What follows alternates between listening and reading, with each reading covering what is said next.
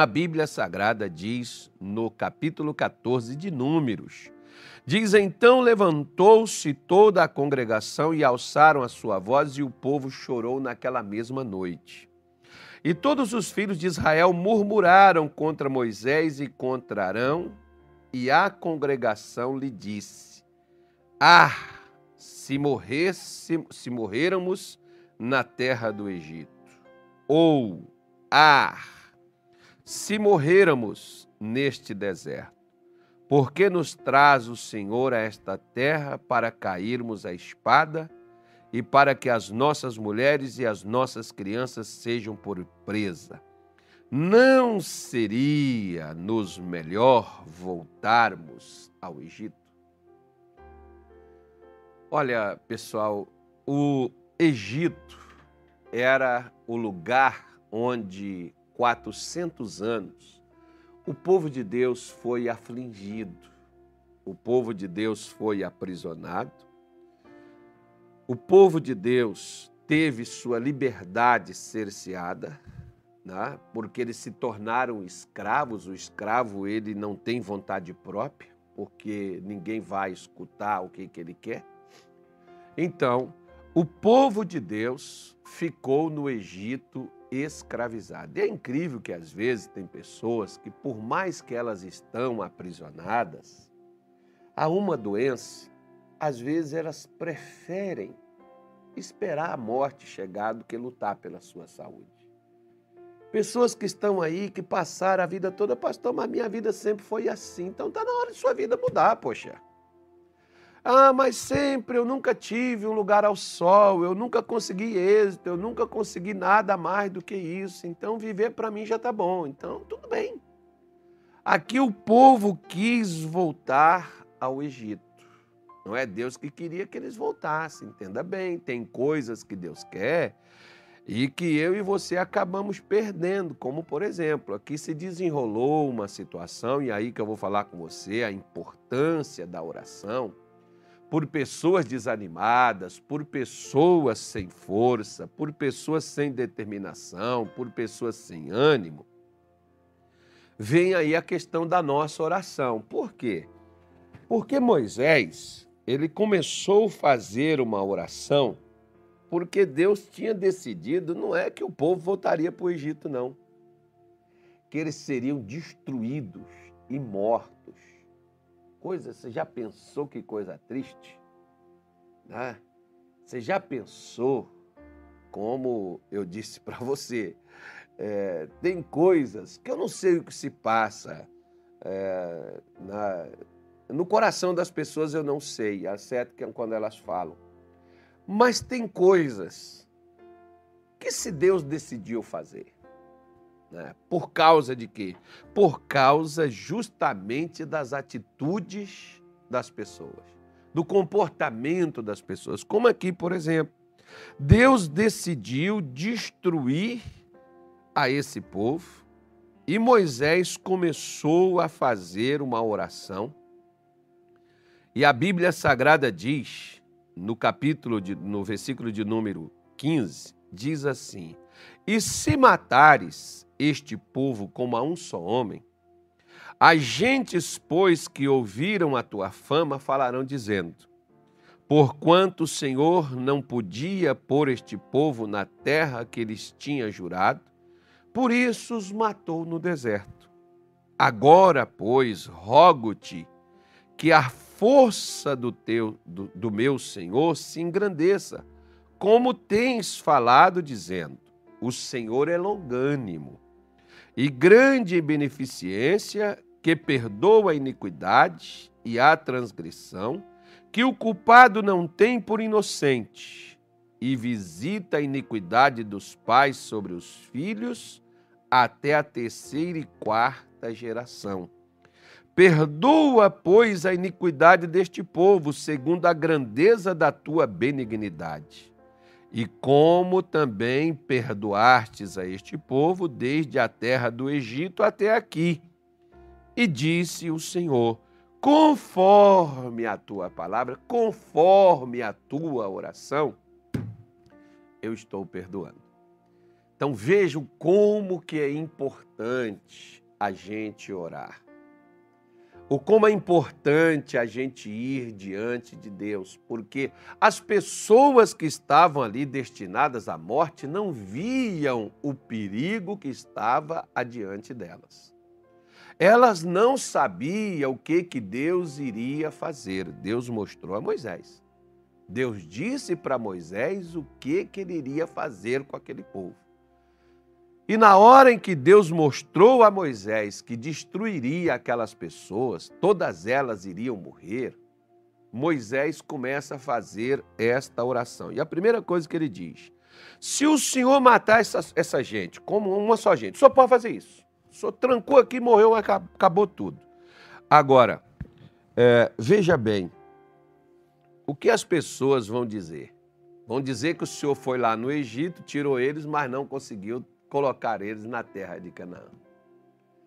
Vão dizer que não foi eles que falharam, não. Vão dizer que foi o Senhor.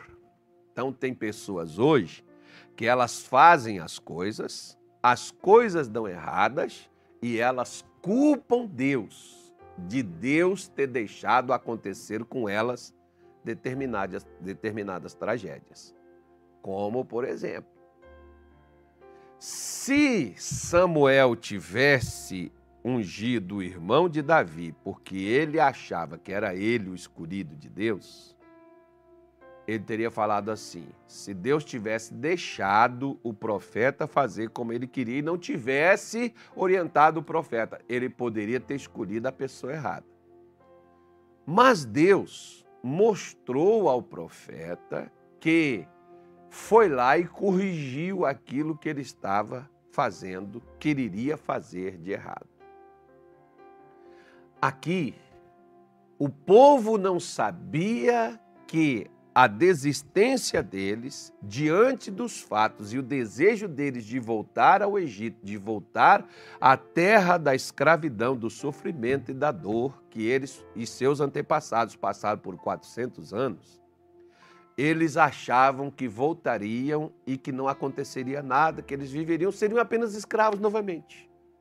Primeira coisa, o Egito estava sucumbido, destruído. Você acha que voltaria eles lá para ser escravo? Eles morreriam lá mesmo. Então, já que eles vão morrer lá, para que deixar eles morrerem lá com recrim de crueldade? Deixa eles morrerem aqui.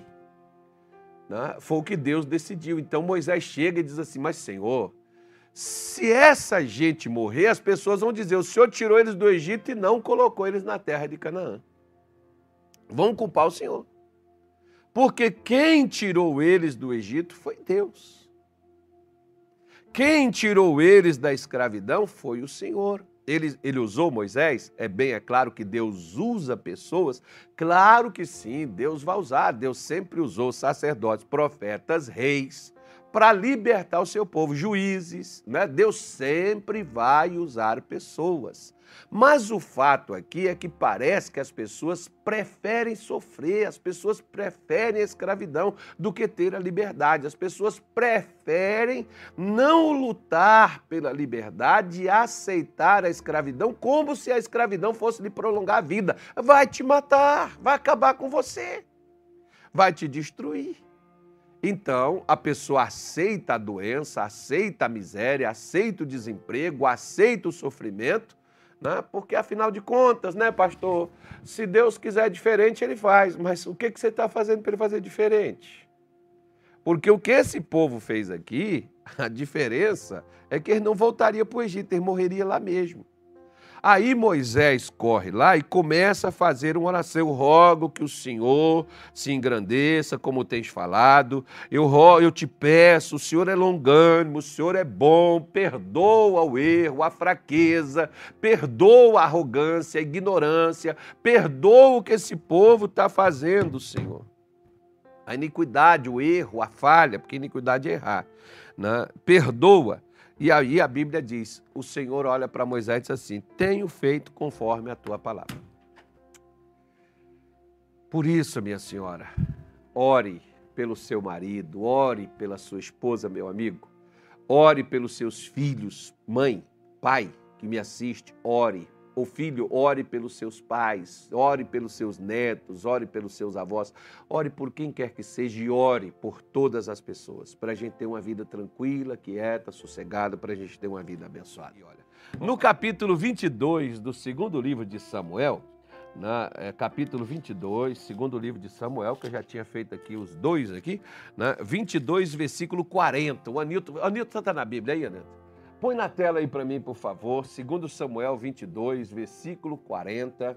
Olha o que que Davi, nós estamos falando, nós não, eu, não vou falar nós não, porque eu que tenho o compromisso de falar aqui, e eu estou falando sobre força, se esforçar, ter força na vida. Eu estou falando sobre isso. Nesses dias, agora, nessa semana, agora mais precisamente, tanto na live quanto no culto, estou falando sobre isso. Então, 2 Samuel 22, 40, Davi fala, fez o seguinte: olha o que, que Davi falou, olha.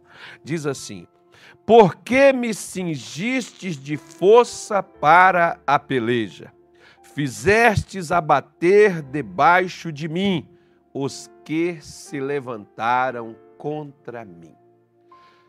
O que que Deus disse para Josué? Seja forte e corajoso, tu farás esse povo entrar na terra que jurei aos seus pais que eles daria. Pois bem, o que que Davi está aqui dizendo? o Senhor me cingiu, o Senhor me deu força. Para que Deus deu força? Para Davi chegar lá e falar assim: olha aqui meus músculos, pessoal, olha aqui meu poderio, olha aqui minha situação. Não, não foi para isso que Deus cingiu Davi de forças, e não é para isso que Deus te dá força. Deus deu força para que as lutas, as batalhas que viessem contra Davi fossem destruídas. O que se levantasse contra Davi fosse colocado debaixo de seus pés. Por isso, numa mesma colocação, o Senhor Jesus disse: Eu vos dei poder, eu te dei força para pisar em serpentes e escorpiões em toda a força do inimigo e nada te causará dano algum.